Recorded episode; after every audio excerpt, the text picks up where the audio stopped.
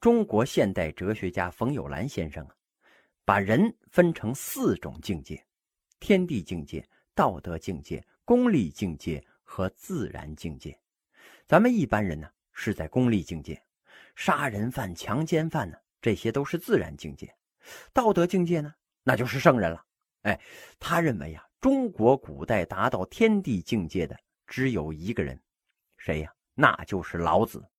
孔子啊，都只在道德境界。一般我们在功利境界的人呢，是贵有不贵无。我们有什么比什么？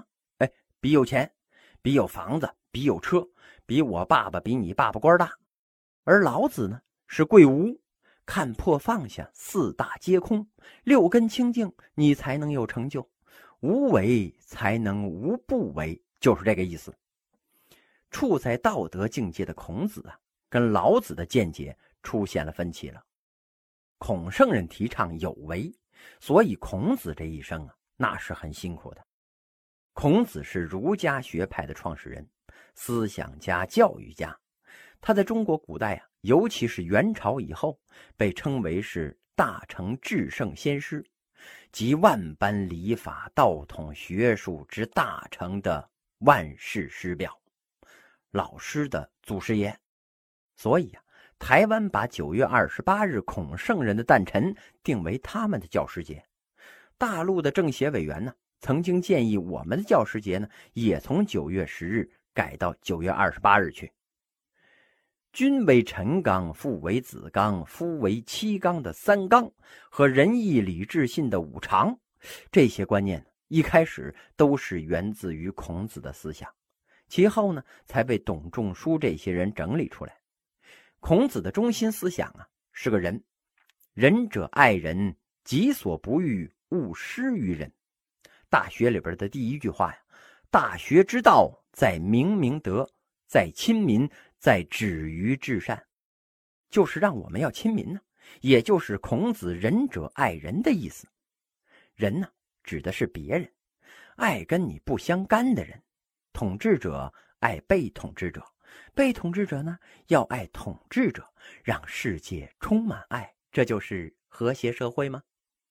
这种仁爱啊，比耶稣的观点早了五百多年，所以中国的圣诞节呀，应该和教师节是同一天，哎，也改成九月二十八号。孔子还强调礼，强调贵贱有序，尊卑有位，恪守本分。他认为啊。春秋战国时，下面人不把周王室放在眼里边，属于礼崩乐坏，对此非常的不满。他认为啊，让世界充满爱的最好办法，哎，就是每个人呢都遵守自己的本分，心里边别存非分之想。是哪个阶层的人呢？哎，你就要对自己的生活知足。诸侯老老实实的做诸侯，大夫呢老老实实的做大夫。别大夫想着做诸侯，诸侯想着做天子，那就乱套了呀。为了国家稳定、社会和谐呀，势必要克己复礼。但是孔夫子这个主张啊，那是非常天真的。中国古代礼制森严呢，所有的东西都能体现出等级来。天子戴的皇冠，哎，看着好像是脑袋上顶着一个搓板，垂着呃算盘珠子。这珠子那是有讲究的，天子垂十二串珠子，诸侯呢垂九串。韩国的历史剧里边啊，韩王一出来戴的那个就是九串，我特意数过。韩国在这一点上真没吹牛，还是比较真实的。他们戴九串那是对的，因为韩王啊他不是天子，中国皇帝呀才可以戴十二串。你再比如说这个故宫的大门上。九九八十一颗铜钉啊，屋脊上九个走兽。你说我们家屋脊上也弄九个，那是找死。你们家盖房子也用黄瓦，那也是找死啊。这全都有等级的。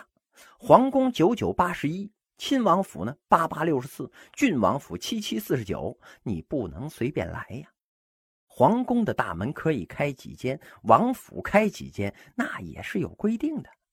孔子就特别强调啊，要维护这个礼。大家知道孔子啊有句特别有名的话，是可忍，孰不可忍？什么事儿把老爷子气成这样呢？鲁国大夫季氏，哎，开宴会跳舞，天子跳舞可以动用六十四人的文工团，诸侯呢四十八人，大夫呢三十二人。结果这季氏居然动用了六十四人，哎呀，这孔子气坏了。你大夫怎么能摆出天子的架势来呢？啊，这如果都可以忍受的话，那还有啥不能忍的呢？我们今天有些人呢，可能会觉得孔夫子有病，人家有钱，你愿意用一百二十八人的，管得着吗你？但是那个时候啊，礼制森严，不但管得着，而且是必须管。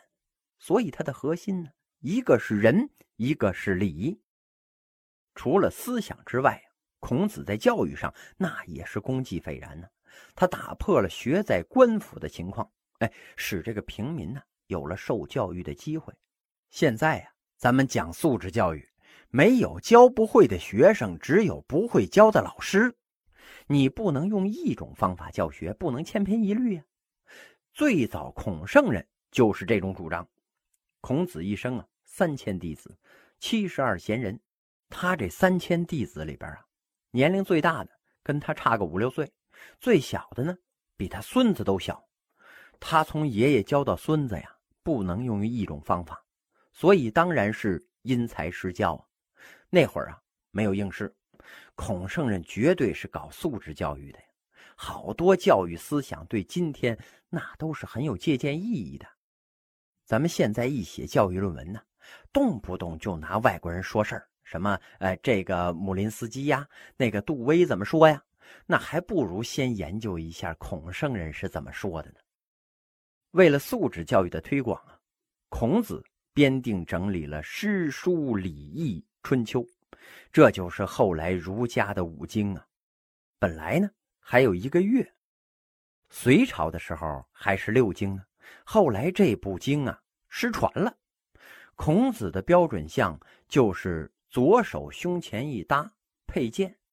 一般情况下呀，画像上边有一个题款写的是“大成至圣先师”或“万世师表”，两边呢是一副对联上联是“德配天地，道贯古今”，下联啊是“山树六经，垂现万世”。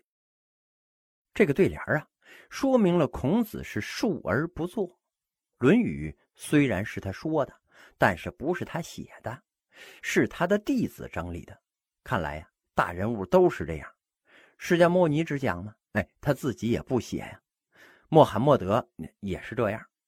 老子和孔子啊，是春秋战国时期的两位著名的思想家，尤其是孔子的儒家思想。成为了后来历朝历代的指导思想了。战国时期啊，儒墨道法是百家争鸣。首先呢，咱们来看墨家，墨子提倡兼爱，非攻尚贤。兼爱啊，就是爱一切的人，这个有点跟仁者爱人相似。非攻呢，就是不要战争，不要打仗，保家卫国还可以。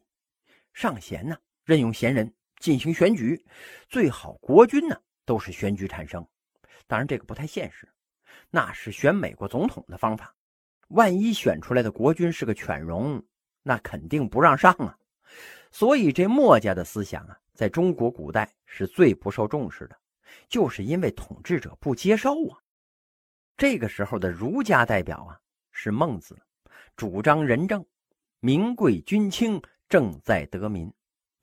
给农民土地，不侵犯劳动的时间，宽刑薄税，国之根本是民呐。孟子的思想啊，就是民本，是最闪耀着人文主义光辉的。他在儒家当中啊，被尊为亚圣，哎，也就是仅次于孔子啊。儒家的另一位代表人物呢，是荀子，主张天命而用之，主张为天，因为当时自然科学知识有限。人们把山崩、海啸、地震、日食、月食都看作是上天的惩罚，所以这荀子啊提出利用自然来改造自然。后来有人就把这种思想发展到了极致了，叫什么“人定胜天”。这是不可能的。你胜不了天，该地震就得地震，地震完了呢，那个地方就废了，得迁走啊。你说你能战胜自然，你还在那儿建个城市，继续震呢？哎，震到你服为止。千万别说人定胜天，要不然霸王那也不会别姬呀。但是可以利用自然规律啊，哎，来为人民服务啊。今天更不应该强调人定胜天的思想了。因为这是非常可怕的，如果过度开发呀，就会遭到自然的惩罚。举个最简单的例子吧，长城是中国农牧业天然的分界线。我们老祖宗很明智啊，长城以北那个地是不能耕种的，只能放牧，风吹草低见牛羊，多好啊！现在呢，风不吹都能看见黄鼠狼了，怎么呢？哪儿还有草原呢？就是因为长期耕种造成了破坏，我就不信邪我偏种，种的结果呀是粮食不长，草也不长，成了荒漠了。北京干嘛老刮那个沙尘暴啊？因为长城那边变成荒漠了。孟子说过呀：“不以规矩，不能成方圆。”人都要有规矩，你何况是自然呢？战国时期呀。庄子继承了老子的道法学说，他有一句非常有名的话呀：“巧者劳，智者忧，无能者无所求，疏食者遨游，泛若不系之舟。”能者多劳，智者多忧，疏食者那就是平民百姓啊，当官的那是肉食者。古诗里边说呀。铁甲将军夜渡关，朝臣待漏五更寒。山寺日高僧未起，算来名利不如闲呢。大概跟这庄子的话呀，那是一个意思。战国时期法家的集大成者呀，是韩非子。法家咱们讲过啊，商鞅就是法家。法家跟儒家的区别呢，有三点。第一呀，法家认为历史。向前发展，当代胜过古代，要进行改革，不能以先王之道治当今之事。就是说呀，哎，别拿前几年那个内存条来跑今年的新游戏。从统治思想上来看呢，儒家强调的呢是法先王，干什么事儿啊？你得先学古代。中国古代最牛的帝王是尧舜禹汤文武。没有一个皇帝敢说我比这爷六个还牛，唐太宗也好，康熙大帝也好，绝对不敢说我比尧舜禹汤文武牛。哎，敢这么说的，那都疯了。当然了，现在无所谓了。唐宗宋祖稍逊风骚，属风流人物，还看今朝吗？法家呢，则是法后王的典型。他们认为啊，以后比现在要强。所以咱们呢要经常不断的进行改革，可中国古代改革呀总困难重重。凡进行改革的人呢，最后啊一般都差不多，呃，跟那奸臣似的。就是因为这主张改革的人呢，多少带点法家的味道，跟主流儒家的思想违背了。儒家强调啊尊重祖宗，尊重祖宗的法度，天坛斋宫，皇帝宝座后面。有那么一块大匾吗？上书四个大字“敬天法祖”。我们前面啊还提过一个提倡改革的人，谁呀？管仲。管仲也是法家，法家一般不是很看重这道德的作用，所以啊，管仲有句话说的特别好：“仓廪实而知礼节，衣食足而知荣辱啊。”别在那唱高调，你吃饱了什么都明白了。以此看来呀。这法家的缘起可以追溯到管仲那个时候。第二呢，主张以法为本。人类近代资产阶级提倡法治，这个治啊是制度的治，强调制度的完善和不可侵犯。法家强调的法治呢，则是以法治国，治国内的老百姓，国君呢不受制。那法律本来就是皇帝制定的。比如说吧，明太祖颁布了圣旨了：“朕有天下，仿古未治，明理导民，定律以绳完。”那意思就是说呀，我拥有天下之后啊，让老百姓都遵守礼法。光有礼法不行啊，你不听话就定律绳完，冥顽不灵，绳之以法吗？那皇帝冥顽不灵啊，那就没关系，因为皇帝不会不听自己的话呀。贵族呢？贵族有免死金牌呀，他他凭什么有金牌呀？奥运会上你也没拿第一，哎，因为我祖宗有功啊。像清朝的律法里边啊，贵族犯罪啊有八义，跟八义沾边的就可以往下减刑。你比如说吧，义公，哎，我们家祖先有功，所以应该死刑改为无期呀。义公、义贵、义亲，八义义完了，哎，走吧您呢，无罪释放了。这个在今天看来呀，很荒唐。法律面前人人平等吗？你爸爸的功关你什么事儿啊？你比如说吧，我爸爸是志愿军的烈士，我犯罪了，该枪毙照样枪毙，不能因为我爸爸是烈士，我杀人就白杀呀。所以法律面前人人平等，跟韩非子的法治那还是不一样的。那个时候的法治啊，就是用来治老百姓的。法家强调法治，儒家强调德治，为政以德，强调仁政。法家呀，强调轻罪重刑，不杀不行，无以树威，吓唬老百姓，让平民呢不敢闹事儿。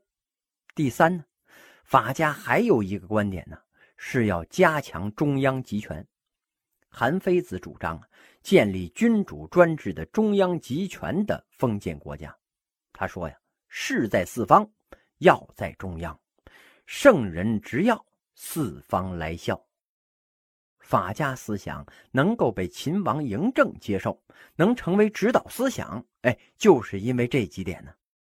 法后王主张变革，不拘泥于古代，主张法治，主张建立中央集权，统治者当然喜欢他了。这东西好啊，他对统治者有用啊。还有几件事啊，需要说一下。第一呢，《春秋》记录啊，鲁文公十四年。也就是公元前六百一十三年秋七月，星贝入于北斗。这星贝是什么呀？就是彗星。这是世界上首次关于哈雷彗星的确切记录啊，比西方早了六百七十多年。这是一个世界之最啊！但是咱们最早记载了哈雷彗星，它为啥叫哈雷彗星，不叫鲁国彗星呢？显然呢，是记载之后啊。没有研究。第二啊，十九年七闰，这又是一个世界之最。世界各国的历法呀，分为三种：阴历、阳历和阴阳历。中国传统农历属于是阴阳历，不是阴历。阿拉伯历法呢是阴历，也就是回历。回历啊，以公元六百二十二年。穆罕默德率麦加穆斯林迁徙麦地那为元年，这么算来，回历的今年呢，应该是一三某某年才对。但是呢，他都到了一五某某年了，过得这么快，是因为回历呀，一年是三百五十四天，他以月亮绕地球一圈为一个月，大月呀三十天，小月二十九天，这叫做阴历。阳历呀。就是地球绕太阳一圈为一年，然后呢，一年十二个月，每个月理论上应该是三十一天或者是三十天，但是嘿，有点没谱。比如说这个七月大，八月呢应该小，结果呀，奥古斯都皇帝呀，哎过生日加了一天，八月就大了。那么这一天从二月拿吧，因为那个月杀人，哎，快过去了。所以二月就少了一天，很随意。中国古代为了指导农业生产，就尽量都照顾到，按照月亮绕一圈是一个月，地球绕一圈是一年。哎，这样的话呀，我们一年也是三百五十四天。但是我们又照顾到啊，这地球公转的周期，十九年里啊，增加了七个闰年，闰年啊有十三个月，所谓的闰二月啊。就是这一闰年里边啊，有两个月，闰七月呢，就是有两个七月，因为咱们现在啊都是用公历，你不会在乎这个。要用农历的话呀，就经常会提到闰月。咱们中国历法呢属于阴阳历，哎，不是纯粹的阴历。这个原则的确立啊，那是很早的。另外啊，就是出现了世界上最早的天文著作《干石星经》，甘德、石申这两个人写的，五大行星都有记载啊。如果从那个时候坚持研究啊，说不定今天已经可以入驻火星了。第三呢，物理学方面，《墨经》里边讲光学八条，墨子啊是劳动人民出身，所以啊。他比较注意这自然科学生产经验这些东西。从这个时候到牛顿发现光谱啊，已经过去了两千多年了。如果从那个时候坚持研究呢，说不定时光机都已经出来了。古代医学呀，首推扁鹊，名医扁鹊，脉学之宗啊。望闻问切，建立了中医传统的诊病法。现在对中医的争论挺激烈的。民国的时候啊。就有人主张废除中医，有人讲啊，其实中医这个词儿啊，哎不准确，应该叫传统医学，这样呢与这个西医现代医学相区分。中国古代啊没有西医，老百姓看病都得找中医，传统医学能一直延续到现在，自然有它合理的生存空间呢。